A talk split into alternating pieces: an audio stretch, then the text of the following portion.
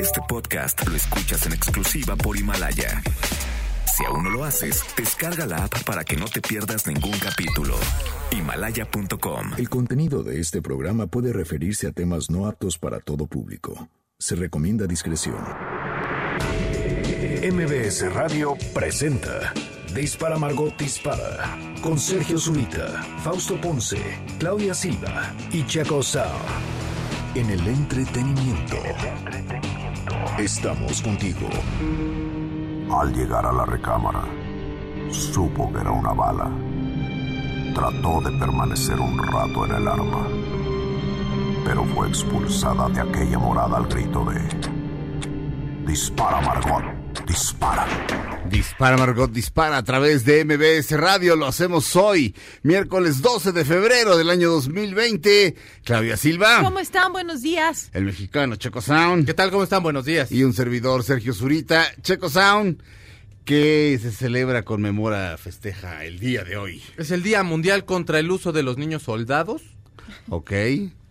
Que si hay un chorro. Sí, pero a hasta veces- aquí, pero- en, aquí en la República Sí. tenemos. Pero a veces los, los soldan mal. Entonces, Pues sí, este, pero pues es que hay que comprar mejor soldadura. Exactamente. pero, Más eh, calidad. La primera este, leyenda acerca del el primer niño soldado era Tristán, Tristán Claro. e Isolda. Este, una cosa muy hermosa.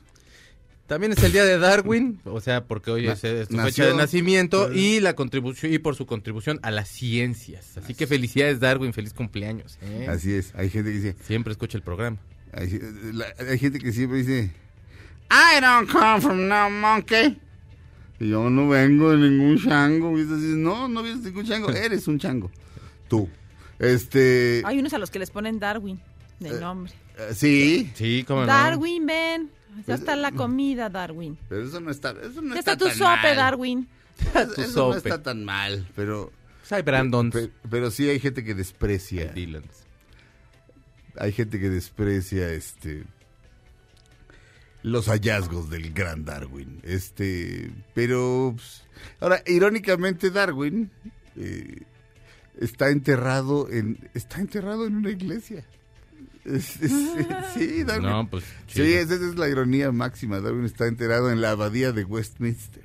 Ay, qué bonito. Este, sí, bueno. Oye, las campanas tan padres que se oyen ahí. Pues sí, bueno, sí, sí es que sí, este, bueno, no creo que Darwin creyera, creyera, este, en, en- en el alma o por lo menos en el alma que sigue viviendo después del cuerpo, por supuesto que no.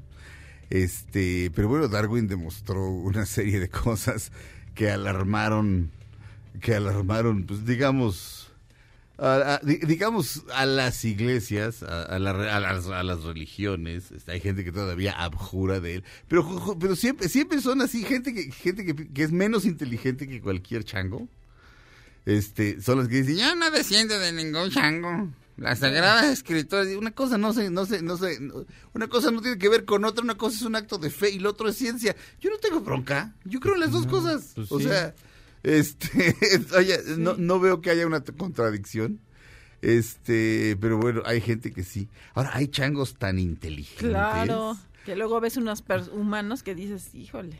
Bueno, fíjate, el No artículo, el artículo de Mr. Rogers, eh, en el que está basado la película, Un buen día en el vecindario, el artículo comienza con Mr. Rogers preparándose para nadar, ya ves que nadaba. Y este y se empieza a quitar la ropa y le empieza le, le está platicando a al, al reportero, que en la película tiene otro nombre, en realidad este, se apellida Junot, no recuerdo el nombre, no importa. Pero este le empieza a platicar que conoció a un gorila. Este, un gorila en un zoológico. El gorila aprendió lenguaje de señas, era súper inteligente, y veía a Mr. Rogers. Y entonces un día lo llevaron a, le llevaron al gorila a Mr. Rogers. Ay, no ¿Y me acuerdo de eso. No, no, no, no, no, no, no, en, el, Ah. en el artículo, Ah, Claudia. ya, ya, ya. Yo dije, En el artículo, o sea, ya obviamente, obviamente eso. el- el- todo lo que viene en el artículo no lo Ajá. puedes poner en una Ah, película, tienes que tomar una decisión y decir vamos a contar esto. Ah, no se puede contar todo. Ah, Tendrías que cambiar, de- o sea, una- una- un artículo de revista es muy, muy distinto a una Sí. a un texto dramático. Pero llevan a Mr. Rogers con el gorila y el gorila bueno. Así, ¡ah! como Ah, niño, en serio, en serio. sí lo Y- reconoció. sí, no, por supuesto, pero Wow. inmediatamente lo hizo que se sentara y le quitó los zapatos. Porque todos los días Mr. Rogers entra y se quita los zapatos. Ay, ¿no estás en un video? No. No, no lo sé. Ay, qué no lo increíble. sé. No lo sé, pero. Wow. Pero. Te este, digo que son bien listos. Cuando la gente reniega de que. Estamos como a. Creo, creo que en información genética, creo que estamos como a dos genes de diferencia, o como a tres cromosomas, o a, a nada. Creo que ya me lo encontré.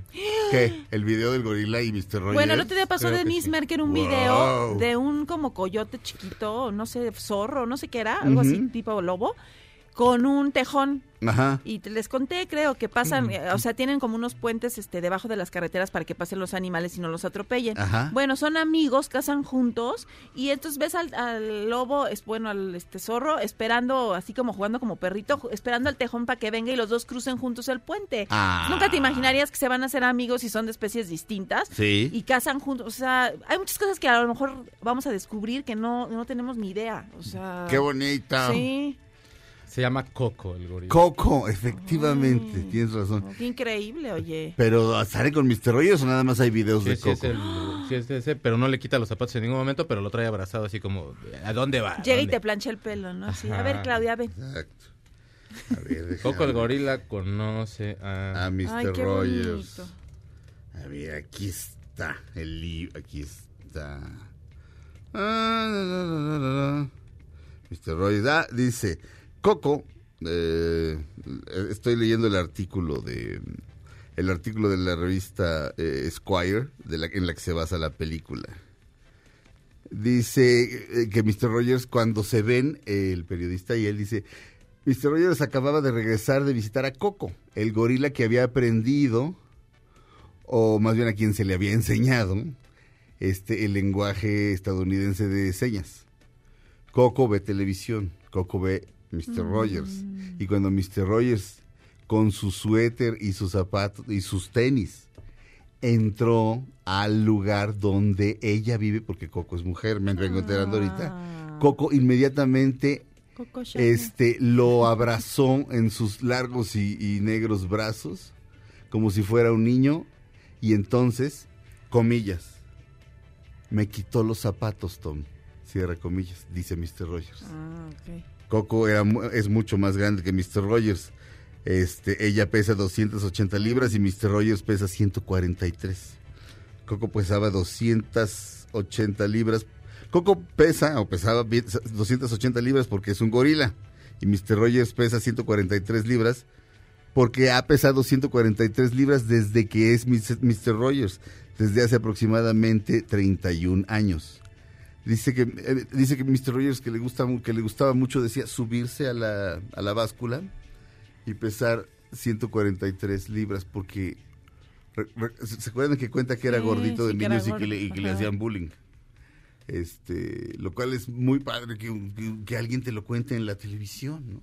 Sobreviviente. Sí, y entonces, este, pero dice que 143, dice que, que para él es I love you, porque I Ah, tiene sí. una letra, love tiene cuatro y you tiene tres. Entonces, Mm. él es él queriéndose a sí mismo, es decir, pesando Lo que debe pesar.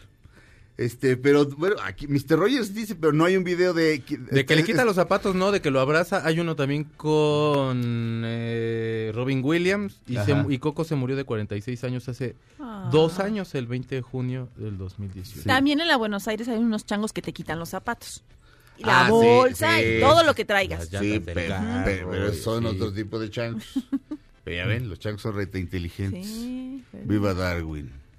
Este, existe una cosa que se llama los premios Darwin. Porque, bueno, lo que dice Darwin es que sobrevivirán las especies más fuertes. Este, Oh.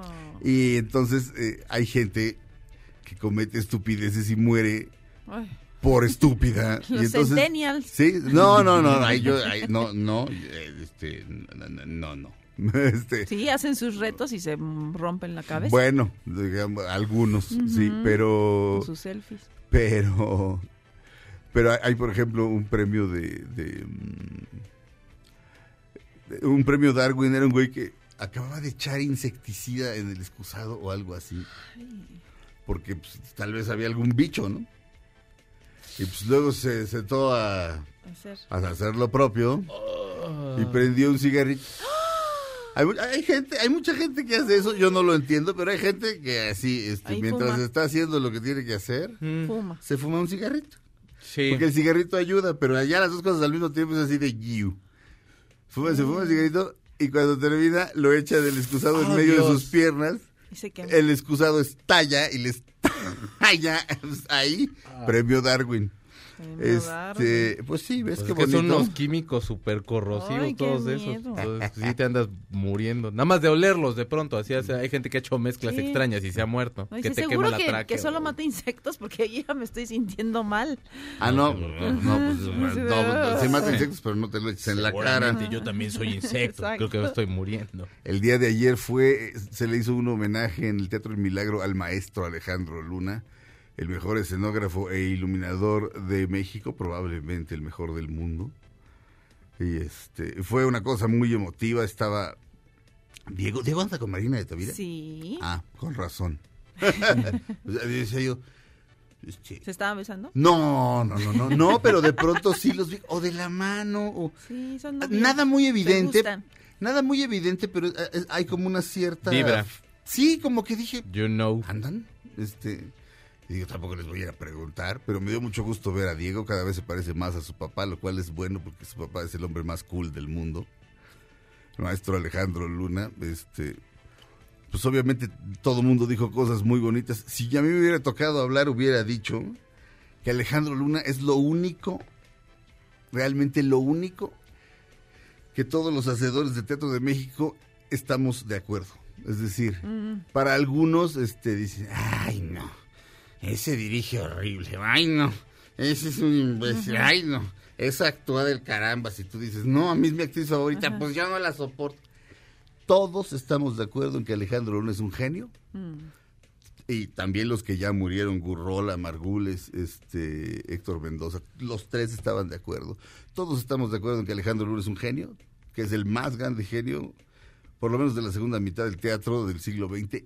Todo mundo lo quiere, todo mundo lo admira. No hay nadie que te va, no hay nadie, no existe nadie en el mundo del teatro en México que te diga, ay, a mí no me gusta Alejandro Luna, Alejandro Luna no es bueno. Es lo único que nos une. De hecho, lo que nos hace comunidad es, Es el gran Alejandro Luna. Y para él, The Hall of the Moon. Es una historia acerca de un genio y de cómo alguien que no es un genio lo contempla. The Hall of the Moon no es el hoyo de la luna, sino la luna completa. Y empieza diciendo, yo me imaginé un arcoíris y tú lo tenías en la mano. ¿no? Yo hablaba de alas, tú simplemente volabas. Para el genio Alejandro Luna, The Hall of the Moon de los Waterboys.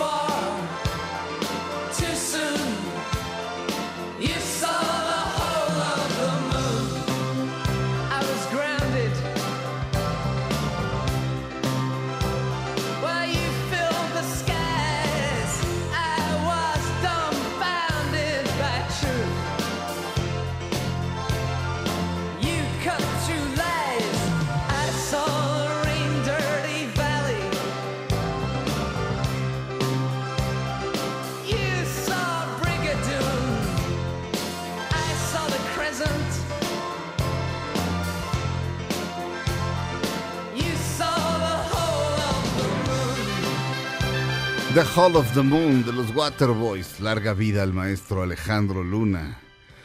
Acaba de cumplir 80 años. Diego, es increíble.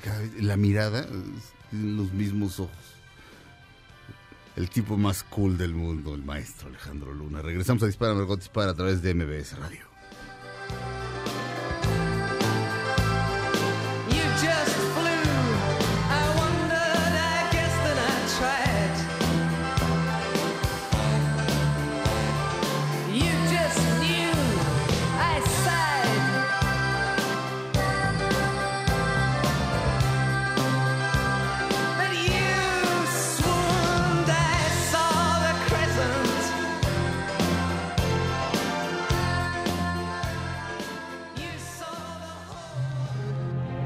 Pase el tren, no te cambies de estación.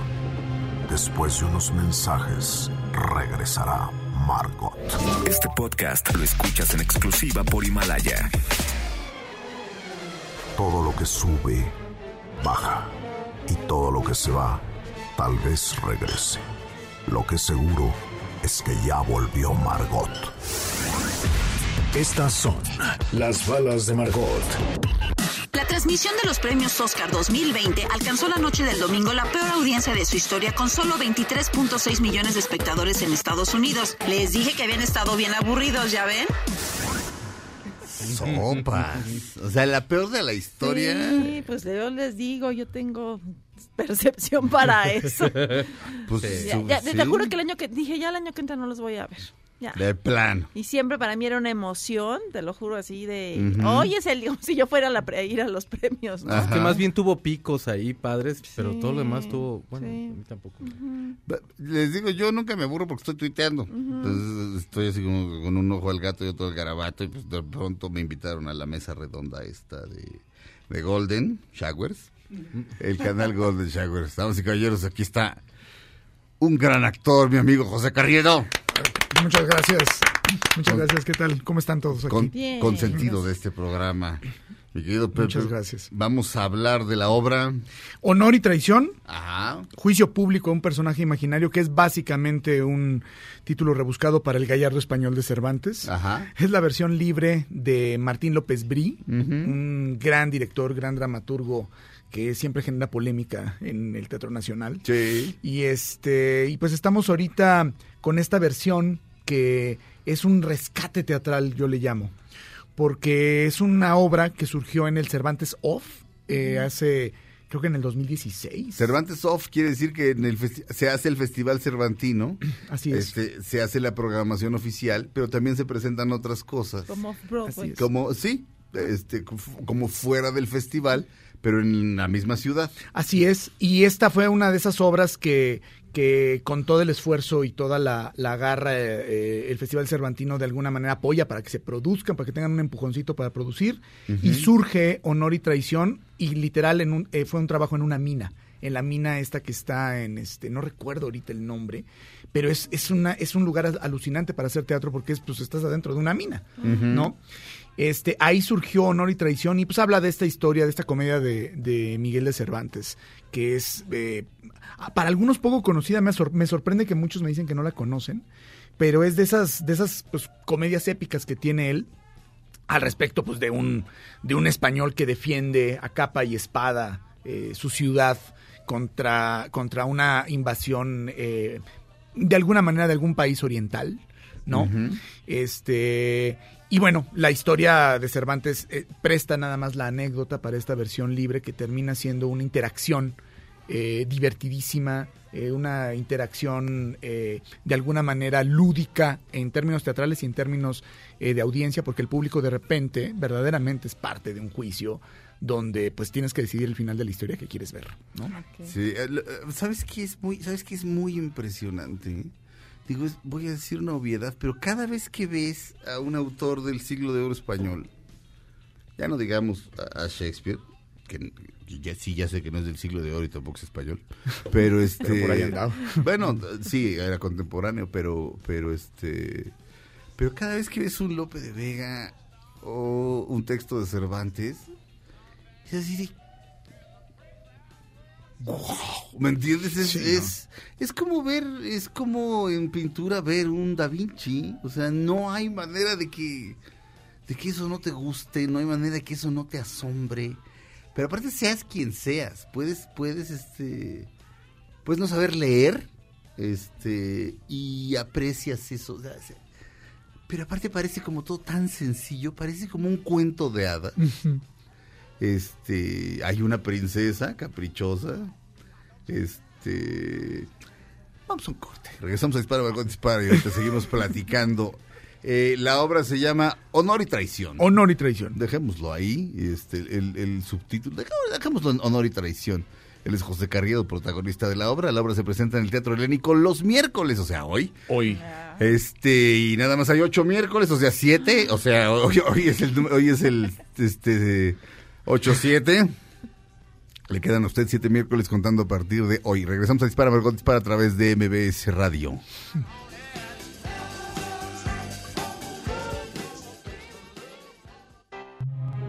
Aunque pase el tren, no te cambies de estación. Después de unos mensajes, regresará Margot. Este podcast lo escuchas en exclusiva por Himalaya. Todo lo que sube, baja. Y todo lo que se va, tal vez regrese. Lo que seguro es que ya volvió Margot. Estas son las balas de Margot. En una entrevista para la revista Squire, el actor Macaulay Culkin fue cuestionado una vez más acerca de los supuestos abusos de Michael Jackson hacia menores, a lo que el actor contestó, nunca le vi hacer nada, ni nunca me hizo nada. No tengo ninguna razón para callarme en estos momentos, ya que el hombre ya no está entre nosotros. Si tuviera algo que decir lo haría, pero no lo tengo, nunca vi nada y nunca hizo nada. Estamos de regreso en Dispara, Margot Dispara a través de MBS Radio. Está con nosotros el actor José Carriedo, mi amigo Pepe Carriedo. Es, es un placer. Nada más nos falta aquí el desayuno y las mimosas. Tú que eres el que sabe de lugares sí, que siempre sí. le dices. Hay chilaquiles aquí a la vuelta, están muy buenos. Pues unas tortas de chilaquiles para que sea una redundancia gastronómica. No, hombre, es una belleza. Nunca eso. se equivoca Pepe Carriedo, No, lo que nunca. tú nos contaste. Nunca jamás. Soy un tragón, ¿va? Pero, no, pero tremendo. Ahora, ¿entendías, este, en Churchill, este, entendías? Pues yo básicamente pesaba 15 kilos más que ahorita. Entonces, pues entendías que yo tragara mucho. Y luego Fernando Bonilla mide dos metros, entonces entendías que tragara más. Quítalo, sí. Y es más joven. Saludo al Fer. Este, bueno, Pepe tragaba más que los dos juntos. No es cierto. Lo. ¿De verdad comes mucho? Sí, Te sí, lo es- juro. tengo como una pata de Sí, palo. Yo creo que No, sí. en serio, no, en serio, en serio. Este, ahora, Pepe este, es un experto en combate escénico. Así es. Y en Honor y Traición monta el combate escénico. Que es, es, eh, bueno, no son espadas, pero son espadazos. Este, Pues sí. eh, ¿qué, qué, qué elementos usan? Bueno, de entrada, eh, cuentan la historia de Miguel, de la obra de teatro de Miguel de Cervantes, El Gallardo Español. Pero la cuen- cuando empieza la obra hay una carretilla naranja y ellos entran vestidos, pues, de obreros, Sí, de... sí, sí, de mineros, de trabajadores. Sí, de- con trajes naranjas Sí, sí, sí. Ajá. Y cascos amarillos. Sí, sí, este, con- cascos de protección. Sí, eh, eh, ropa de uso rudo como la gente que, que, que tiene trabajos de físicos, pues básicamente son trabajadores de la ficción. El- eh, en, la, en, la, adap- en la adaptación de López Brí, el, el- toda la, la concepción del gallardo español es a través de un sindicato de actores que les encargan hacer el gallardo español, pero la, la precariedad y la austeridad republicana del momento impiden que ellos este, puedan hacerla con las condiciones que debe de ser. Entonces, pues los trabajadores dicen, como a nosotros nos gusta mucho hacer el teatro, pues lo vamos a hacer. Y cuentan toda la historia. Y justamente en lugar de tener espadas y en tener escenografía y tener todo lo que tienen que, pues tenemos que improvisar con lo que hay, las cosas. Sin embargo, el código es muy bonito porque usamos elementos pues que se utilizarían en una mina o en un trabajo eh, eh, pues ahora sí que de picar piedra este picas palas eh, escobas y todo se convierte en la en las espadas en la en los escudos en las lanzas en todos los elementos que utiliza la, la obra en un juego muy muy muy interesante fue un reto hacer ese combate porque la verdad es que el Cervantes Off nos lo pidió con 20 días para estrenar Ajá. y aventarte un gallardo español así. O sea, realmente, o algo así, o sea, ensayamos muy poco. Pues Martín obviamente trabajó mucho más en la adaptación, él tenía ya, tuvo más tiempo para adaptarlo. Sí. Pero mm, originalmente sí fue todo un reto. Y entonces el combate fue una de las cosas más padres, porque fue literal como vamos a ponernos a jugar. Y ahí, ahora sí que la, la experticia de de repente, uno de repente está acostumbrado a hacerlo con las espadas y la ópera y el, todos, el, el ensayo y tres, cuatro coreógrafos muy importantes. Y ahorita éramos pues puros actores que decían, oye, yo no, me, me decía una de las actrices que es Sofía eh, Beatriz López, me decían, yo, yo quiero pasar con, con este trabajo teórico porque a mí me dan miedo las espadas. Y, le, y lo, lo hacen increíble. Martín Pérez eh, es, un, es otro de mis compañeros en el elenco que, con el que tengo la coreografía con- de Ali Musel. Eh, Fernando Saavedra soy yo y Ali Musel es él. Eh, la idea es que se quieren batir a duelo. Alimusel se quiere echar un tiro con, con este con el personaje de Pepe. Toda la obra. De, de ahí parte, de, de ahí pa- ¿Cómo está la cosa? Está la princesa esta. Y Alimusel quiere con ella. Sí. Y ella quiere capturar a... Al mejor guerrero del otro lado que soy yo. que es don Fernando. Obviamente. Ay, galán. Sí. No, pero sí. Sí, pero quedan en que si lo captura, la princesa le dice, si lo capturas me caso contigo. Sí, ella se da a desear. Sí. Este, y ahí va. eh, pero, pero de pronto, eh, don Fernando, eh, don Fernando Saavedra. Don Fernando Saavedra decide, fíjate, ¿Cervantes le pone su apellido Sí, o esto sí. es una decisión de... Es una decisión de Cervantes, se llama. Fernando Saavedra. sí. Cervantes Saavedra. Sí. Bueno, don Fernando Saavedra de pronto pues, decide cambiarse de bando y se hace amigo de Alimusel y de la princesa. Pero la princesa tiene tres pócimas. Una para sacarle a cualquiera la verdad, otra para curar cualquier herida y otra para, para que cualquiera se enamore. Y entonces, este, cuando ah, don Fernando se hace capturar, o sea, no, o sea, no lo pueden capturar, básicamente llegan así, este, pues unos soldados del, del bando contrario, les ponen su model así, pero aparte está como en farsa, o sea, Pepe está así de, sí, es buenísimo. muy les ponen su model, pero luego se entrega. Y entonces llega- llegan los, los soldados y nosotros lo agarramos y dicen, no, no, me agarraron, yo Me me, dejé, entregué. yo me entregué. Y pues, por supuesto, Alimusel y la princesa sospechan. Y si, ¿por qué estás acá? Dice, pues es que allá pagan mal. Y entonces le da el, le da el suero de la verdad. Y aún así, este, se las ingenia. De entrada se las ingenia Cervantes y se las ingenia Don Fernando para no revelar que es Don Fernando. Y Don Fernando se empieza a encariñar con, la- con los enemigos. Sí. Y en algún momento no sabe quién es. O sea, no sabe dónde está su lealtad. No sabe quién es. Pero de esto que es un cuento de hadas de si tú capturas a aquel, yo me Ah, caso me caso contigo, contigo. pero realmente no me quiero casar contigo. Y luego llega don Fernando y aunque no dice que es don Fernando, a esta se le mueve la hormona durísimo. Y este y se hacen amigos los tres. Pero, pero íntimos. Y, y este y, te- y te digo, de repente, ay, qué divertido, capa y espada, acción, aventura, posible romance, un cuento de hadas, y de pronto, ¡boom! Twist, twist, ¿no? ¡Boom! Sí. El hombre no sabe quién es. No sabe de qué lado está, no sabe quién es moralmente, no sabe quién es en ningún sentido. Y el madrazo, de, o sea, la, la genialidad de Cervantes. O sea, Cervantes, pues. Sí, no. menciónenme un autor superior en castellano. Pues no, ah, escribió un pequeño libro que se llama Don Quijote de la Mancha. Hay nada más. Hay nada más, ¿no? Hay nada más. Hay una, hay, hay un momento en el que Alimusel está pues, declarándole su amor a la princesa. Y todas las palabras empiezan en- con al, al. Sí, eso es al. Martín. sí, sí. Eso es Martín, ¿verdad? Sí, sí, sí. Dije, Martín dije, López Qué interesante. porque, eh, las palabras que empiezan con al son, son palabras árabes. Este, la, bueno, eh, un 90% de las palabras en castellano que empiezan con al, alfombra, por ejemplo, alcázar, eh, alimusel, este, alameda, Alá. Alhambra. ¿eh? Alá. Alá, pues, Alhambra. tú lo has dicho, Alhambra, Alhambra. por supuesto. Pero todas las palabras empiezan con al. o sea, este, Sí, sí, sí. Y dije, mira, qué, qué bien. Eh, Pero, te- perdón, te interrumpí. Estabas diciendo algo y te interrumpí. No, no, no, muy, eh, bueno, justamente que me, me sorprende que, que de repente vemos esta historia muchas veces en el cine.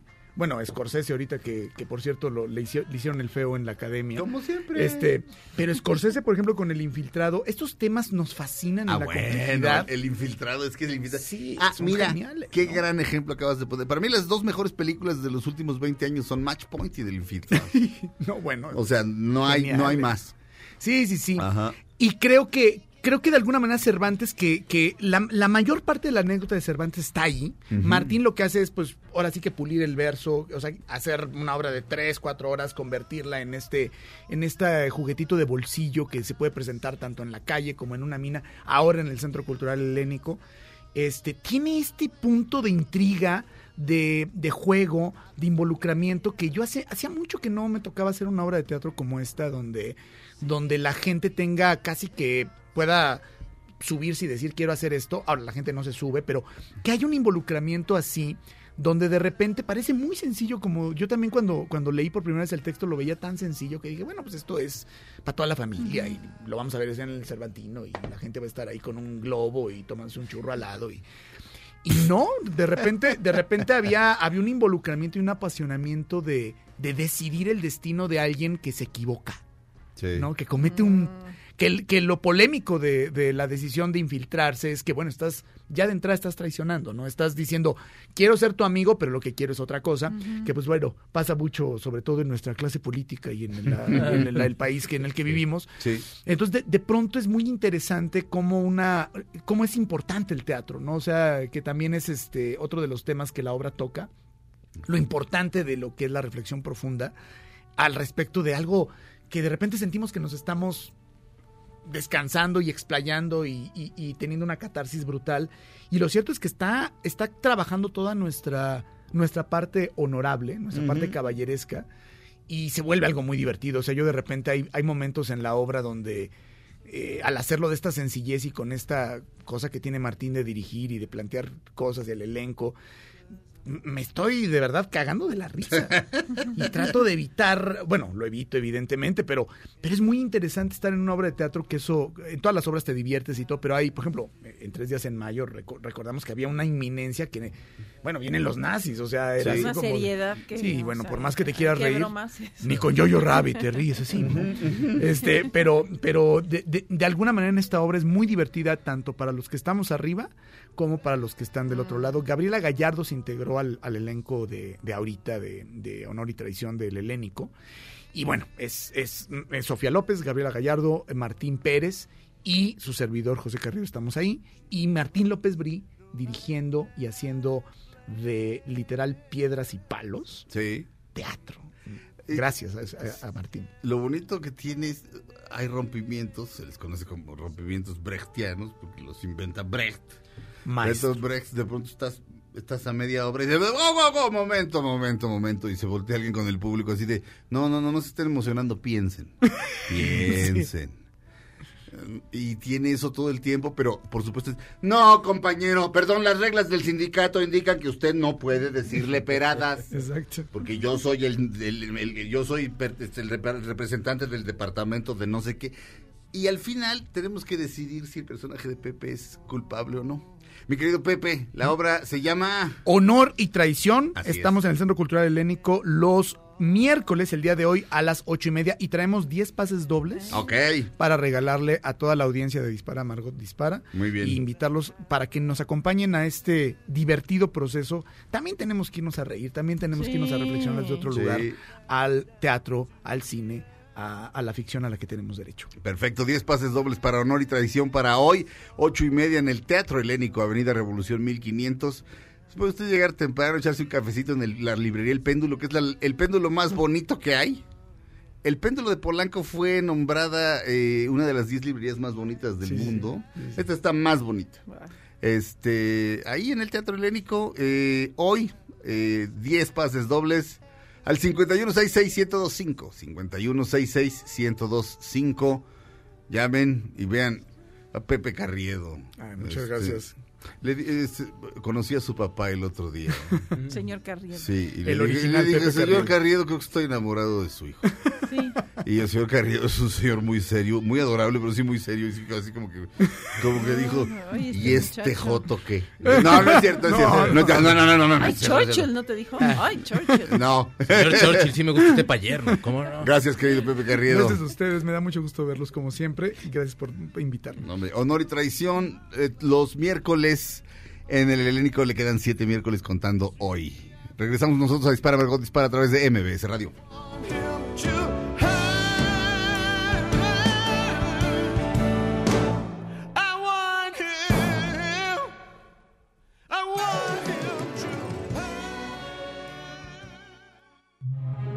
Aunque pase el tren, no te cambies de estación.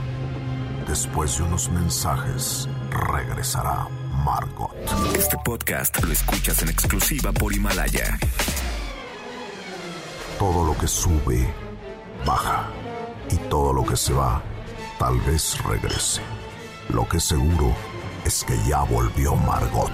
Dispara, Margot Dispara a través de MBS Radio. Estamos de regreso. Damas y caballeros, el mexicano Checo Sound. Estoy indeciso en qué nota darte porque hay salen unas, unas cuantas polémicas y unas... Sí, van polemiconas. Fíjate que... Nos da tiempo para todas. No, no, pues, si quieres, como contentones y tranquilones. Bueno. Fíjate que la BBC va a hacer un documental de Greta Thunberg. ¿La ¿De qué, va de, de- la BBC de Londres? Mm, Va a ser un documental de Greta Thunberg en el que van a hablar de su vida, corta la vida, porque pues la verdad es una niña muy joven. Y dicen que la quieren acompañar por esta cruzada que ella tiene eh, en contra de lo del cambio climático, queriendo hacer como un poquito de conciencia, yendo con algunos políticos, eh, algunos funcionarios, eh, eh, empresarios, para Ajá. ir y convencerlos de, de- de lo que a lo mejor lo que están haciendo es erróneo para el planeta y demás cosas. Eh, la serie eh, también va a hablar acerca de... ¿Tiene ella síndrome de Asperger? Sí tiene Asperger. Sí. Y bueno, que según esto, pues los momentos de soledad que tiene y todo. No han dicho cuántos capítulos. Bien, bien, eh, ah, podría arrancar como un poquito después de abril. Ya, la- Sí. ya, ya están en negociaciones, todo. Y bueno, pues eh, para muchos en este momento ella representa, para mí no, pero para muchos representa a ella como esta esta nueva esperanza de las generaciones, porque todos hemos dicho, ay, estos centennials, que antes estábamos mal hasta que Fausto nos dijo que eran los millennials, que decía uno de, ah, estos millennials, son bien flojos, no hace nada. Entonces, a mucha gente le ha, le ha dado como mucha ilusión esta onda de que hay una persona adolescente que esté preocupada por el planeta. Que represente todo. ¿no? Hay como muchos claroscuros ahí porque hay un libro el cual dicen que primero escribió la mamá, que luego se lo pasaron al Que papá, que luego se lo pasaron al hermano, que ellos lo man- la mandaban los viernes porque ella eh, hizo un movimiento en el cual faltaba ya los viernes y se paraba afuera de afuera del, del edificio de gobierno. Ajá. Empezaron a unírsele más, más chavitos y de pronto pues se convirtió en algo mundial y bueno, fue que ella también ya luego fue y dijo, how dare you, y hacía caritas así como de, how dare you. Y tu how dare you pues se hizo famosa y bueno, pues ahora está, how dare you. Y entonces pues bueno, se hizo famosa con esto, es como una especie como de inspiración para muchos adultos.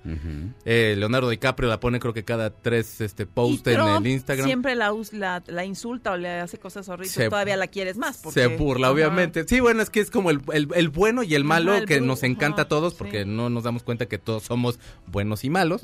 Pero bueno, pues básicamente ahora habrá un documental acerca de su vida y su lucha contra el cambio climático. Muy bien. Mm. Mira, eh, Mauricio Schwartz, arroba el nocturno en Twitter, este, yo vi a la chica y dije, qué buena onda, qué linda chica. Me dijo, es populismo, y populismo del bonito y del güerito, me dice, eh, me dice Mauricio Schwartz, que es implacable. Pero de pronto pienso, bueno, vamos a suponer que sí, vamos a suponer que... Vamos a suponer que en efecto eh, la mamá la está explotando, porque la mamá, curiosamente, publica un libro respecto al cambio climático y, en- y es cuando Greta empieza a manifestarse afuera de afuera del, del- del Palacio de Gobierno en, en Estocolmo. Y pero de repente dije, ok, supongamos que todo esto es explotación, pero supongamos también, este, creo que alguien más ya hizo la comparación con Juana de Arco, o sea, con la niña Juana de Arco, que, que, que, este, pues inspira al ejército francés, o sea, de pronto, si, si- y si ella lograse que, que la gente cambiara de opinión, o sea, el- el- porque cuestionar su origen parece un poco cruel, es, una, es, es, es, es- es muy chiquita. O sea, y de pronto creo que le, le está, o sea, de pronto, no sé, se congregan 200 mil personas en un lugar y todos le aplauden y todos le manifiestan su amor y eso te da poder y el poder marea. Sí. Y de pronto sí ya la he visto así como como que como que de la niñita así linda como que ya le cambió la mirada y está como ah, como pues sí tiene carita como de tirana, pero pero insisto, o sea, si a cualquiera se le sube el poder. Una Este, persona sí, menor de edad, sí. por supuesto. Yo Este, lo que una- creo a- es que hay gente, o sea, todos estamos ávidos de creer en una persona. O sea, tener un líder este el cual nos lleve y bla bla bla bla bla todos y, de- y- y, bueno de lo que no nos damos cuenta es precisamente de este tipo de circunstancias en las cuales ella es una menor de edad le estás dando un micrófono enorme Ajá. hay personas o sea hay un Leonardo DiCaprio que a lo mejor ya no le tocó ver Titanic obviamente no pero sabe quién es Leonardo No, DiCaprio que hay gente consciente y con mucho poder que le está dando que le está dando como el espaldarazo digamos Sí, y bueno por supuesto que se te va a ir el avión sí, pero Yo lo que, o sea, estoy de acuerdo en que no se puede juzgar como desde el origen. Pero si el origen no es como propio, o sea, si ella no es, o sea, si en el caso son Sí, si mitos no todo lo que se dice, ajá. pero si el libro realmente es de la mamá, Mm. o es del papá, Ah, no, o es sí. del cartero, o de quien tú mandes, pero se lo están atribuyendo a ella y es una lucha de la cual ella, o sea, a lo mejor tiene como noción, por supuesto, porque no está yendo a decir cualquier tontería. Pero creo yo que de todos modos no hay un nacimiento de algo, ¿me entiendes? O sea, es como un niñito que pinta No es real y dicen que es el nuevo Picasso. ya. Y el niño nada más escupe pintura para todos lados. Pues eso lo hacía Pollock y de todos modos no lo hacía, no lo hacía como así de wow. No, o sea, lo- pero- o sea, No, pero- es como, no hay como una, o sea, el niño está haciendo lo que otro niño hace. Pero Pollock parece que, Que lo- que que, ajá, aventaba la aventaba, pintura y así. no. No. O sea, está fríamente. Abelina me lo explicó. Por eso O sea, estaba tan loco. No es así como. Ay, pues ahí, voy- ahí voy a echar la pintura así como sea. No. No. Dice que, que es como el equivalente de la caligrafía china, por ejemplo. Mm. O sea, que, que lo que hace Pollock tiene un grado de dificultad. Y sí, pues nada más párate ante un Pollock, que es así de... ¡Oh!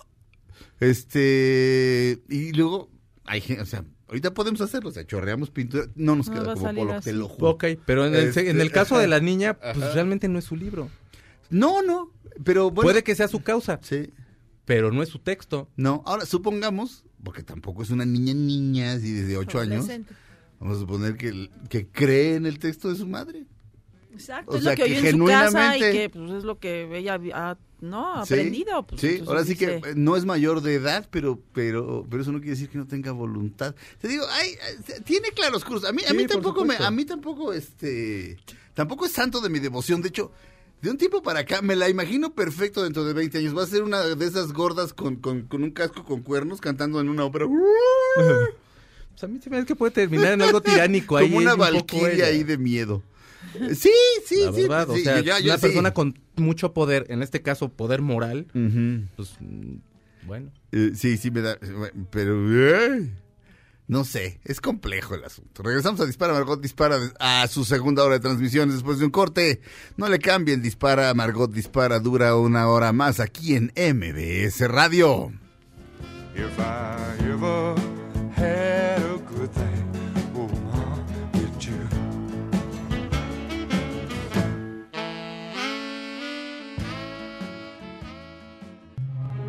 Aunque pase el tren, no te cambies de estación.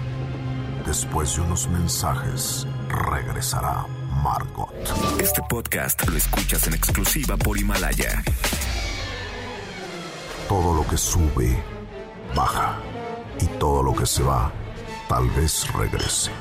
Lo que seguro es que ya volvió Margot.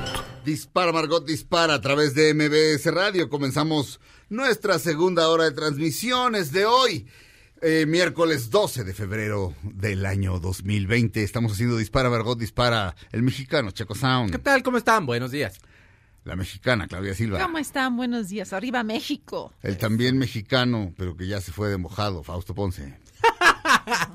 Fue por sus papeles. No, no se fue de mojado porque A Honduras. No, se fue de mojado porque su, su, su hijo lo orina.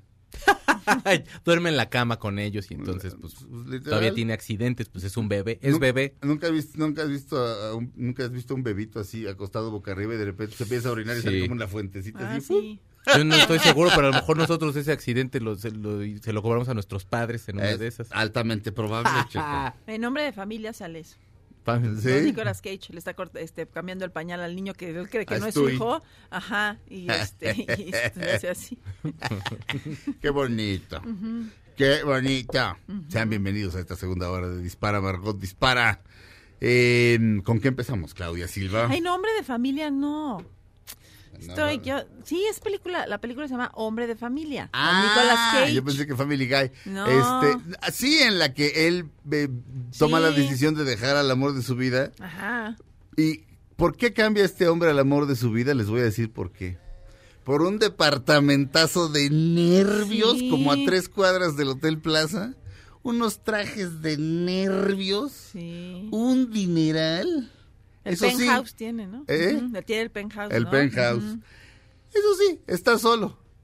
Pero eh, este pues, cambió el amor de su vida por eso.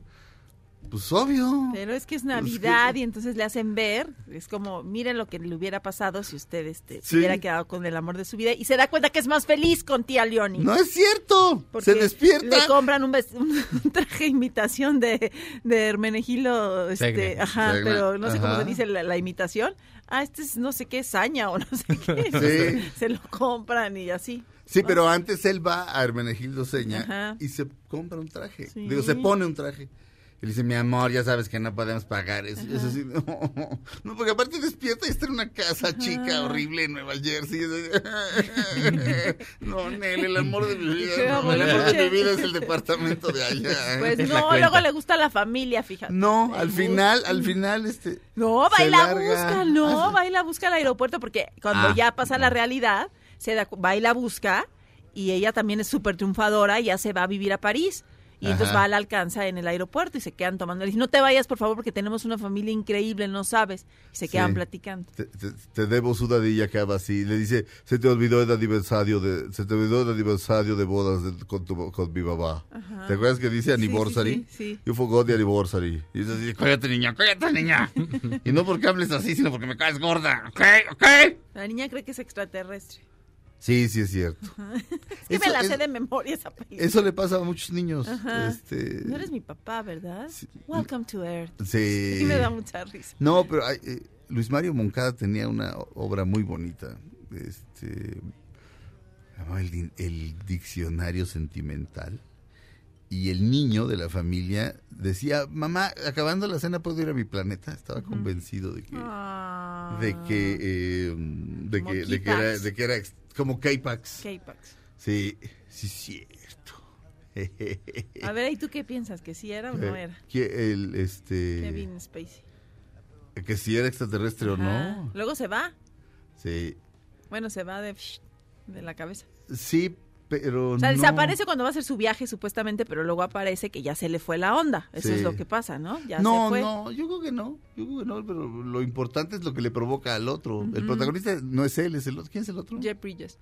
Bueno, el gran Jeff Bridges, es el- él es, o sea, lo que importa es que aparece este güey y, y le, le mueve ahí algo. en- Es muy bonito, es muy bonito eso. ¿Qué? Muy bonito. Es más, vamos a poner un tema alusivo. ¿Ok? Sí. Chan, chan, chan, chan. El- aquí. Hijo, este güey. Este es el disco que más veces he comprado en mi maldita vida. ¿De quién será? Él es David Bowie. Ah, De su disco The Rise and Fall of Ziggy Stardust and the Spiders from Mars. La canción se llama Starman. Él aquí.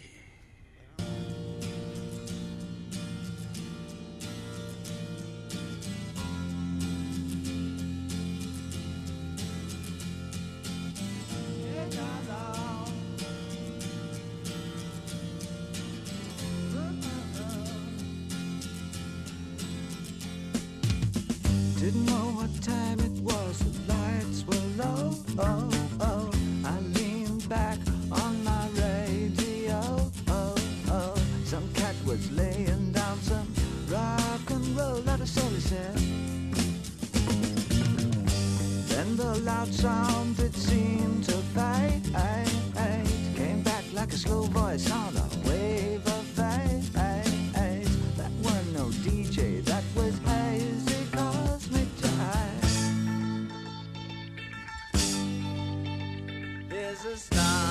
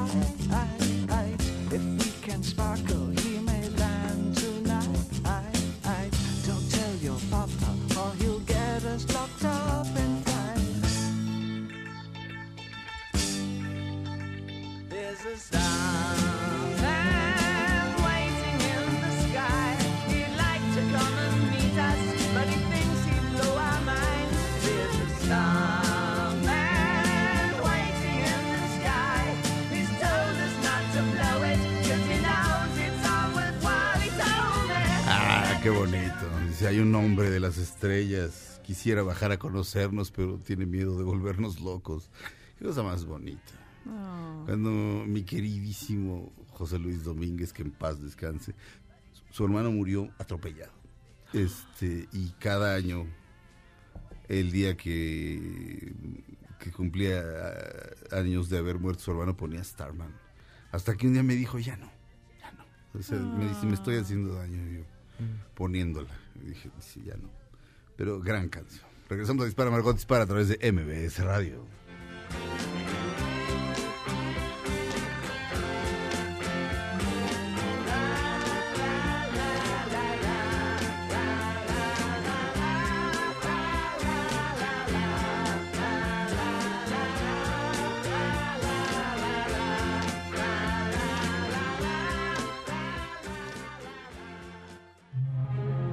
Aunque pase el tren, no te cambies de estación. Después de unos mensajes, regresará Margot. Este podcast lo escuchas en exclusiva por Himalaya. Todo lo que sube, baja. Y todo lo que se va, tal vez regrese. Lo que seguro es que ya volvió Margot. Estas son las balas de Margot. Hace unos días surgió el rumor de que Ari Boroboy no participaría en la gira de aniversario por los 30 años de OV7, ya que no estaba de acuerdo que fuera Ocesa quien estuviera a cargo de manejar la gira y no su compañía. Sin embargo, al final el cantante sí se sumará al proyecto. ¡Ay, qué alivio! Estamos de regreso en Dispara Margot Dispara a través de MBS Radio. Eh, se armaron los guamazos en la casa del, del actor. La casa del actor es, esencialmente es un asilo eh, de la Asociación Nacional de Actores, la ANDA, Ajá. en la que cuando te jubilas, si perteneces a la ANDA y Cotizaste, pues estás, vi- ¿no? sí, y estás viejito, Te mandan ahí. te vas a la casa del actor a convivir con otros actores. I'd rather die. Este, digo, prefiero morir en la calle, fíjense. Ay, bueno, pero hay gente que no que estar ahí con Bruno Bichirruco así de... Ya, que me, se muera él o yo o algo, pero... ata". Enfermera, ayuda. Pues hacen una obra de teatro. Y todo- no, y- Al final hay un teatrito. Sí, eso sí. Pues ya. El secretario general de la Asociación Nacional de Actores, Jesús Ochoa, y el patronato de la Casa del Actor IAP, Mario Moreno Cantinflas. eh, ok, la, la Casa del Actor se llama Mario Moreno Cantinflas, el cual integra Jorge Ortiz de Pinedo. Él forma parte del patronato. Pelean la administración de la Casa del Actor. de, eh, de acuerdo con Infobae, durante la conferencia de prensa a la que convocó el patronato de la Casa del Actor, Ochoa irrumpió y evitó que Ortiz de Pinedo y el abogado Javier Coelho o Coello denunció que la ANDA no les da dinero desde 2018. Javier Coello, abogado de la Casa del Actor, redactó pa- de la- de- declaró para Infobae.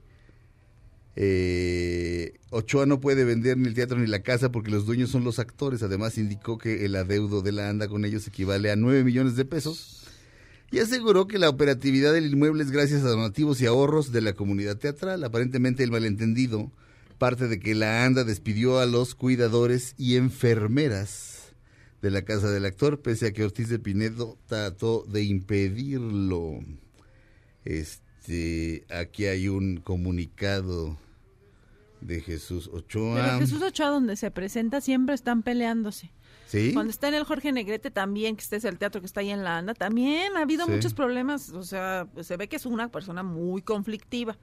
Pues- Siempre como que acaban en problemas con esos cargos. O sea, bueno, Yo no en lo haría, de yo no lo tengo la impresión como de que todo mundo siempre Es agarra, eh, como acaba agarrado cuando administras un edificio, siempre quedas mal.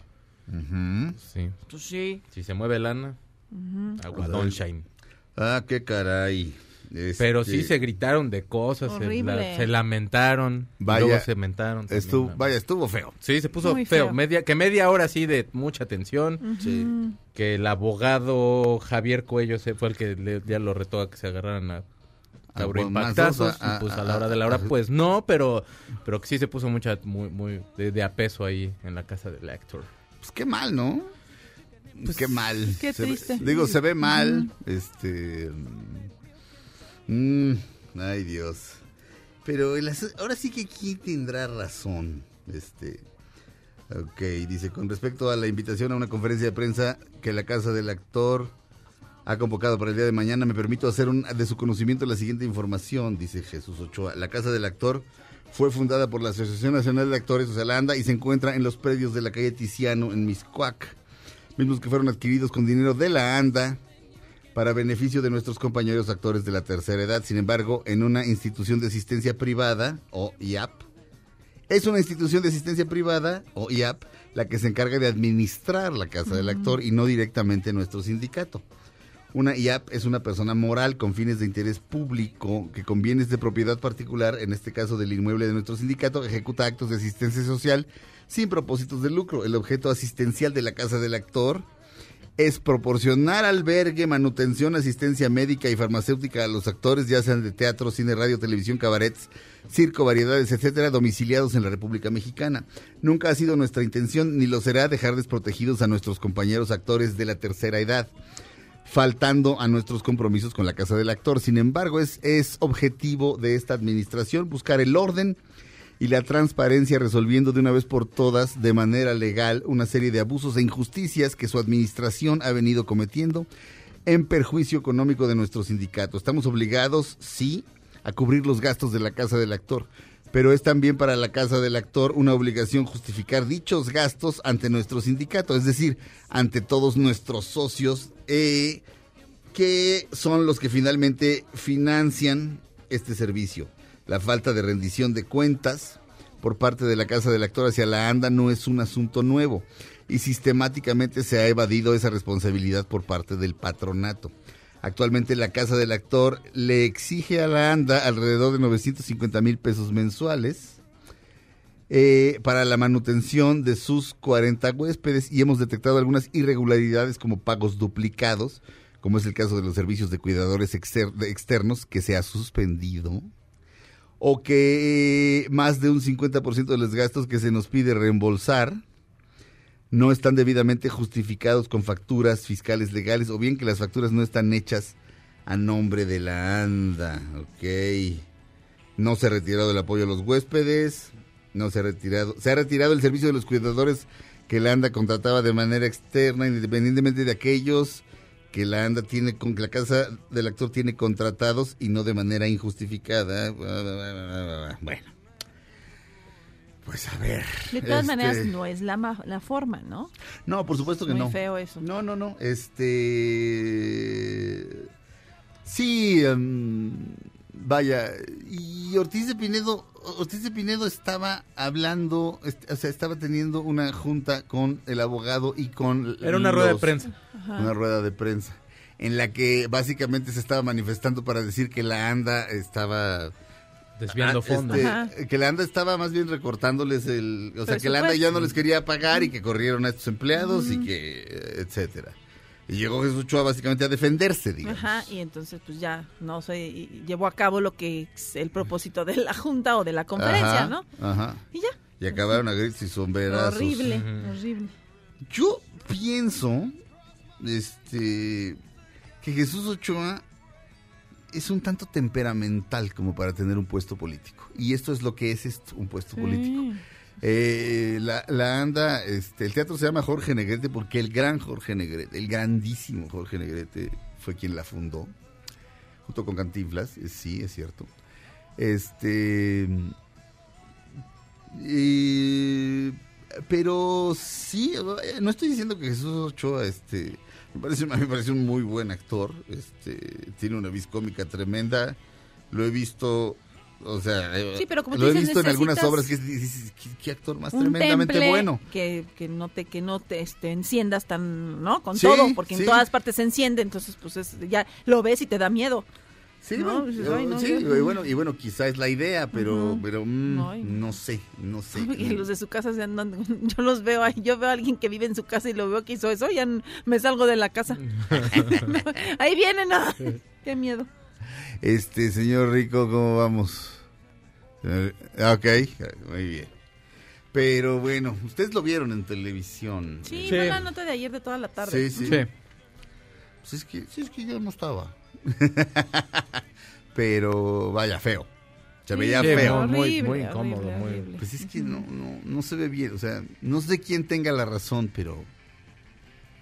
Pero digamos que políticamente es una muy mala jugada de parte de, de Jesús Ochoa. Ahora, y lo digo ahora sí que sin el más mínimo afán de atacar ni, ni mucho menos. Pero ah, las formas, la forma es fondo. Este, no Como lo dicen, el que olvidemos. se enoja pierde, ¿no? También, también. Eh, ah, apoyo, apoyo popular, apoyo económico popular. Amigos, pongan mucha atención. ¿Necesitan dinero? Sí. Apoyo económico popular sí te presta. Prestamos desde 50 mil pesos hasta 4 millones. Llama al número 55 88 48 91 82. Apoyo económico es nuestro aliado en las finanzas. Te damos el dinero que tanto necesitas. Marca en este momento 55 88 48 91 80 82. Va de nuevo. 55 88 48 91 82. Préstamos a tu medida desde 50 mil pesos. Sal de tus deudas. Compra el carro o casa que tanto necesitas o simplemente haz crecer tu negocio llamando en este momento 55 88 48 91 82 si te prestamos, si te prestamos, es que dice si te prestamos, es un dedazo. Si te, si te prestamos, sin importar el buró de crédito, llama ya al 55 88 48 91 82. Préstamos sin trámites engorrosos, garantizado. Tenemos un préstamo para ti. Marca ahora para obtener un crédito con nosotros. 55 88 48 91 82. Regresamos a Dispara, Margot Dispara. Después de un corte, es Bruce Springsteen y su himno Born to Run.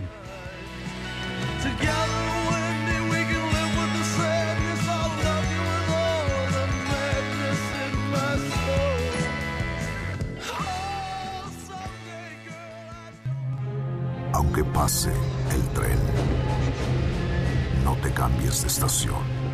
Después de unos mensajes, regresará Margot. Este podcast lo escuchas en exclusiva por Himalaya. Todo lo que sube, baja. Y todo lo que se va, tal vez regrese. Lo que seguro es que ya volvió Margot. Estas son las balas de Margot. Marta Mariana Castro agradeció el reconocimiento de Fernando Luján en los premios Oscar 2020. La actriz expresó su gratitud luego de que recordaran a su esposo durante la ceremonia. ¡Malaya! Ay, Sergio, ¿por qué utilizas expresiones en desuso? ¿Cómo? Ah, no, entendiste mal. No dije Malaya, que es una expresión de ira, disgusto o lamentación. Dije Himalaya, que es a donde estamos ahora. Escucha. ¡Órale! Himalaya, la cima del mundo, su punto más alto es el Everest. Así es, mi Faust. ¿Sabes qué dijo Edmund Hillary, el primer hombre que escaló el Everest, la primera vez que lo vio? ¿No? ¿Qué? ¡Órale! Así, igual que tú. Pero no subió solo. Fíjate que iba acompañado de Tenzin Norgay, su Sherpa. ¿De su qué? ¡De su Sherpa! Nosotros también tenemos uno, pero no sirve para nada. Cada que le pregunto algo, solo me responde Sherpa. Creo que me está dando el mal de Montana. Dirás mal de montaña. No, de Montana. Está nevando tanto que el pelo se me está poniendo como Charlie Montana. ¿Todos los demás están bien? Yo sí. Tú sí. Charlie Montana, digo, Fausto, no. Ay, y Checo. ¿De veras? ¿Y Checo? ¡Checo! ¡Hermano mío! ¡Carnalito! ¿Yo? Yo estoy escuchando esto a través de Himalaya. Dicen que se está solo en la cima, pero al escuchar mis podcasts en Himalaya, no estoy solo. Estoy conmigo mismo. Himalaya. Himalaya. Dispara, Margot, dispara e Himalaya. En la cima, contigo mismo. Estamos de regreso Dispara Margot Dispara. Ya se suscribieron a Himalaya. Pueden descargar la aplicación desde su teléfono iOS o Android. Este con un correo electrónico o con su cuenta de Facebook pueden entrar a Himalaya, simplemente ponen un password que ustedes se inventan y buscan el podcast de Dispara Margot Dispara, también el de Pasando Lista, este que les tenemos preparado uno fantástico. Yo creo que queda para este jueves, este, ya arriba. Va a estar bueno, va a estar buenísimo. No digo de qué, porque no me. Porque luego la gente sí se roba las ideas. Este, pero, y ahí es- hay un botón eh, rojo con una crucecita blanca, eh, que significa que es- la aplicación también cuenta con prim- un botiquín de primeros auxilios. Aprietan ustedes y ahí hay este, eh, gasas, alcohol, Curitas. curitas, exactamente. Curita- curitas, o sea, no el papa. curitas. Descalzos. Sí, exacto. exacto. Así párrocos, así, Ajá. que sí se la rajan y no andan violando niños. Este, Adriana Sama, ah, hola a todos en cabina, mándenme un saludo. Checo, estás guapísimo. Muchas gracias. Capritz Cobay, quiero pedirles una felicitación. Estos son este recados que nos dejan en Himalaya. Capritz Cobay, quiero pedirles una felicitación para mi mamá Patricia Soto por su cumpleaños. Muchas gracias. Claro que sí. Ah, por cierto, Carmen Ceja, que tuve ayer el gusto de conocerla, escenógrafa, en el homenaje al maestro Alejandro Luna. Saludos, Carmen. Eh, Este, quiero pedirles una felicitación para mi mamá Patricia, ya. Eh, Device-2FD389. Lo que más me gusta de usted, o sea, yo supongo, es la pasión con que hace su trabajo y yo trato de hacer lo mismo. Créame que es un gran ejemplo para mí. Saludos desde Altamirano Guerrero, gracias. Alexa en Israel. En Eh, está Ed- Edgar, Edgar Keret en México, el mejor escritor israelí de este siglo. Probablemente sí. Eh, ojalá puedas entrevistarlo, querido Sergio. Edgar, Edgar Keret, estábamos en la Feria del Libro de Guadalajara. Y eh, después de presentar Aullido, Diego Luna, Jaime López y yo nos fuimos de parranda a un lugar y luego llegó todo Dios, todo Dios, toda la feria estaba ahí, este, finísimas personas como don Julio Patán, otras no tan finísimas, sus nombres serán omitidos. Pero de repente yo dije, no puedo más, me voy a jetear. Jaime López, como, como es de acero, este, tenía pila para rato, yo dije, no puedo ¿Y más. llegó esta persona? No, y me subo a la camioneta así muerto. Y está un chavo junto a mí, o sea, bueno, alguien como de mi edad, pero que se veía más joven. Y, y dije, ¿cómo estás bien? No, dice, es que, hijo, es que volé desde Israel, estoy bien fregado. Este, entonces ya, o sea, me voy a dormir. Le digo, no, sí, yo también. ¿Y tú qué haces? Me dice, yo soy escritor. "Mm, ¿Cómo te llamas? Edgar, Edgar, que- Edgar. Que te digo, ah, mucho gusto. Este, ¿y cómo qué has escrito? No, pues hay unos libros, este, este, eh, la editorial de, de los Rabasa, ¿cómo se llama? Ay, Dios. Bueno, eh, ahorita me acuerdo. Me dice, ellos me publican y ¡ay! Qué bueno. Y este, entonces le dije, oye, que yo voy a leer uno, este, por lo menos uno de tus cuentos. Llegué a un cuentazo y luego vi quién era. El güey ganó, este, ganó un premio del Festival de Cannes. O sea, ya se iba regresando a Israel y le dijeron, ganaste Cannes, mijo, este, con un cortometraje. Y regresó y Alain Delon le decía, bastardo, ese era el premio que yo siempre quise y lo ganaste tú. Y hay fotos de él con Alain Delon. Y es un súper escritor, un gran Pues qué padre que lo conociste así. Sí, ¿no? así como de, ¿y tú qué onda? No, pues qué buena onda.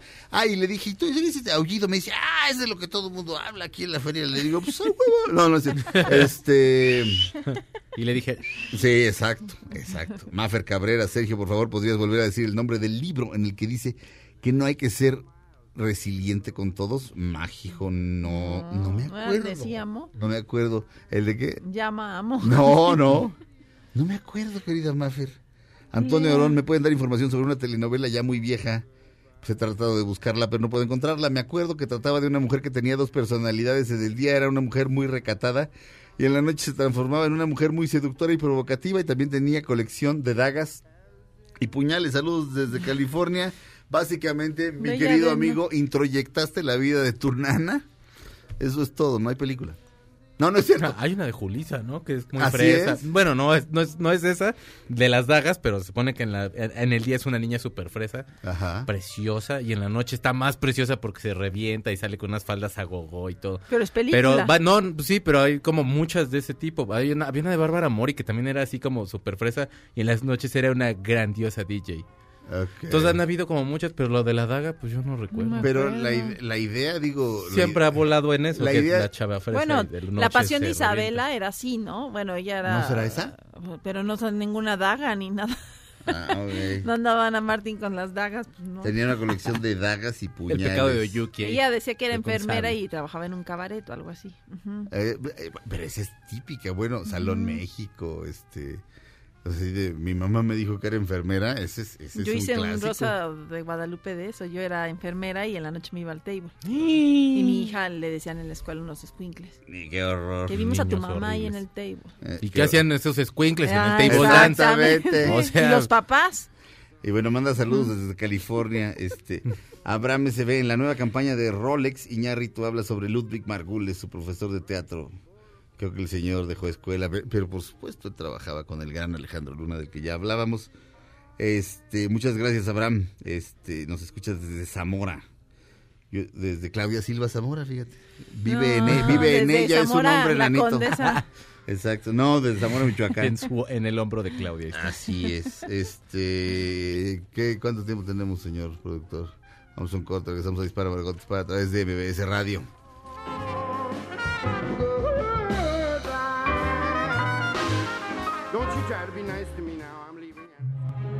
Aunque pase el tren, no te cambies de estación. Después de unos mensajes, regresará Margot. Este podcast lo escuchas en exclusiva por Himalaya. Todo lo que sube, baja. Y todo lo que se va, tal vez regrese. Lo que seguro es que ya volvió Margot. Dispara Margot Dispara a través de MBS Radio. Estamos de regreso. Vamos a dar tres notas en lo que nos queda de este programa. Tenemos dos minutos cada uno. Claudia, sí. Oigan, pues fíjense que llamó mucho la atención de que Joaquín Phoenix y Rooney Mara se vieron en una foto que captó este fotógrafo muy importante, que ahorita les digo cómo se llama, Greg Williams, Ajá. que, comiendo una hamburguesa sentados en una escalera, pero es que después de los premios se fueron a Monty's Good Burger, pero son eh, hamburguesas veganas, Ah. entonces no hay ninguna... este, Contradicción con lo pero que si dijo. hubieran quedado ahí en los Oscars porque el, el menú era vegano, seguramente lo hicieron por culpa de él, ¿no? Sí. Para que él no fuera a protestar de que y este y de todas maneras se fue a comer su hamburguesa después de los premios. Mm. Se ven muy contentos, dicen que tienen una vida como de que viven en su burbuja la pareja, que se la pasan viendo capítulos de una serie que se llama Staircase, o sea, este escalera, este que toman clases de karate y que son muy felices, pero que son así como que viven su mundo, viven en su mundo. Pues en la ceremonia se veía. Sí. ¿No? Sí. O sea, sí, lo- o sea, lo- se para el tipo y la ves a ella. O sea, no, o sea, ella sí está que, que, que, que Batea las banquetas, en serio. O sea, Sí. lo ve así como Ay, yo- yo. Y el tipo también, o sea, en la, la foto, la foto es una gran foto, la verdad. Y obviamente, pues, yo creo que ahí nos llovió una lanita. Yo pensaba que era una mentira, ¿no? Dije, ahí esa foto está ahí puesta. No, es verdad, pero era en un lugar vegano. Ahora, la leche que él recomienda tomar, que es leche de... No, no, no dijo leche de soya, era leche de... ¿Almendra? De hecho, sí, la- damas y caballeros, me han dicho que la leche de almendras hace que te crezcan los senos. Si eres mujer, no está, no está, no está mal, pero si eres hombre y tienes chichis, no se ve bien. ¿Quién sabe? En una de esas sí, sí. En- en una de. Sensualidad. Fíjense que otra cosa que no sé qué tan sensual esté es una nueva serie que HBO va a lanzar para finales del mes de marzo. Es una serie que se llama Todex Nosotrex. Bah. O sea, Ay, ¿qué es lo que está Lenguaje tratando? inclusivo. Por supuesto, es la vida de Rafa, que es un joven eh, que vive en Sao Paulo y es pansexual. Esto significa que no se identifica ni con hombres ni con mujeres. Él no se identifica como un hombre o como una mujer, sino con un todo. O sea, él Sí. puede, él puede con todo. Está enamorado de un bigote tía rosa, por eso es pansexual. y de una concha. En los También. diálogos se puede encontrar, por ejemplo, que tuve que venir para acá para ser una persona no binaria, creative, libre y finalmente plene. O sea, no. el perro Bermúdez fue quien escribió las- los libretos de esto. Oye. Felicidades al perro Bermúdez. Se estrena, son ocho capítulos, duran media hora, se estrena el 22 de marzo y todo va a ser con este tipo de forma de hablar, pero no lenguaje lenguaje, gracias. Con este tipo de lenguaje inclusivo, gracias. Lenguaje asqueroso, este lenguaje mal hecho, lenguaje mal hablado, no lenguaje. Pues sí, pe- pero bueno, ahorita es con lo que todo mundo está, así se refiere, entonces HBO para no quedarse atrás como en todo, pues ya también ya tiene su serie brasileña. Que ¿Dónde- sea HBE. Todex Bueno. nosotrex. ¿Cómo se va a llamar ese mugrero? Todex nosotros. Todex, Todex, así como, como el grupo Pux and Dux. Como Pex and Dex, que, Oh. que ellos son los precursores de eso. De eso, Por cierto, exacto. felicidades Pex and El Dex. grupo Panda, yo siempre les dije Pux and Dux. Abelina Lesper ya publicó en abelinalesper.com un artículo respecto a lo ocurrido el pasado sábado. Dice, no la rompí, se pulverizó. Si un vidrio templado de 8 milímetros resiste el impacto de una bola de acero de 500 gramos de peso que cae de 2 metros de altura sobre un vidrio sostenido en dos listones metálicos separados uno del otro. Entonces, ¿por qué se pulverizó la obra antes de que pudiera tocarla en Sonamaco 2020? Digo, sí, 2020. Las especulaciones y juicios no aportan nada. Aquí expongo el peritaje del estado de la obra que realicé entrevistando tres diferentes expertos. Un diseñador industrial, un proveedor de este tipo de vidrios y un escultor. La obra consistía en un vidrio que tenía atravesadas dos pelotas, una piedra, una pluma de pájaro, un cuchillo sostenido en un débil bastidor de metal.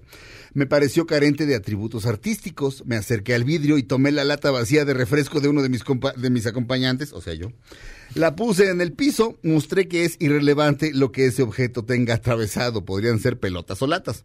Tomé la lata y la acerqué a la piedra que estaba sostenida por un gran, por un gran tornillo y sin alcanzar a tocarla, el, el vidrio implosionó, se desintegró en pedazos. Me dicen los expertos que un vidrio mal templado y mal cortado se puede romper espontáneamente en cualquier momento. Al estar mal templado y forzarlo para ponerlo en el soporte, puede estallar. Esto sucede en el momento o después. El vidrio templado es un vidrio de seguridad que se utiliza en puertas de baños, muros y para cubrir edificios enteros. Me dicen que la obra estaba realizada en un vidrio demasiado delgado para un objeto así debería de ser por lo menos de 10 milímetros de grosor. El soporte no era el idóneo porque no permite que el vidrio descanse adecuadamente. En el piso debe llevar un apoyo de plomo. Estos vidrios no están hechos para cargar. El peso de los objetos debió estar forzando el vidrio y con un soporte inadecuado estaba fragilizado. Las áreas más, vulnerables del vidrio son las esquinas y tampoco estaban debidamente protegidas. Le ofrecí a la galería que me haría cargo de la restauración, un proceso normal en este tipo de objetos de fabricación industrial. El artista también la mandó a hacer. Podemos hacerla de nuevo. Es una obra reproducible. El artista tiene otra versión de ese objeto sobre los, comillas, difíciles cortes milimétricos realizados con agua, cierra comillas. Es un proceso industrial que sin dificultad se manda a hacer a un taller. Al trasladar esa pieza se debió desarmar y luego se armó en el lugar. Si en el armado la tensaron de más, la obra iba a estallar en cualquier momento. No es una tragedia, no estamos ante una obra irreparable, puede ser restaurada y ofrezco de nuevo hacerlo. No la toqué, no la golpeé, no la agredí. Si un vidrio de seguridad no soporta el mínimo contacto, que insisto, no la toqué, entonces el vidrio estaba dañado y mal empleado. Por lo tanto, al limpiarla o moverla, se iba a romper. Me sucedió a mí, es terrible, me difaman al afirmar que fue intencional. El arte VIP, o sea, video, instalación, performance, no es consecuente con sus propios argumentos. Estas obras son reemplazadas continuamente porque el servicio de limpieza las tira a la basura, se pudren, como el plátano, eso lo estoy comentando etcétera, y el reemplazo vuelve a ser considerado arte. Lamento el hecho. Agradezco al galerista de OMR su ecuanimidad. Eso dice Abelina Lesper. Este ya está retuiteado en arroba cesurita, pues ya está retuiteado en arroba dispara Margot para que lo lean o pueden verlo en abelinalesper.com. Digamos adiós. Adiós. Adiós. Esto fue Dispara Margot Dispara. Nos oímos mañana. Quédense con la gran Pamela Cerdeira. Ahora en un tórax vive alojada la bala que Margot disparó. Nos oímos mañana. Si un proyectil de plata no me traspasa el corazón. MBS Radio presentó Dispara Margot Dispara con Sergio Zurita, Fausto Ponce, Claudia Silva y Chaco Sao. En el entretenimiento. Estamos contigo. Este podcast lo escuchas en exclusiva por Himalaya. Si aún no lo haces, descarga la app para que no te pierdas ningún capítulo. Himalaya.com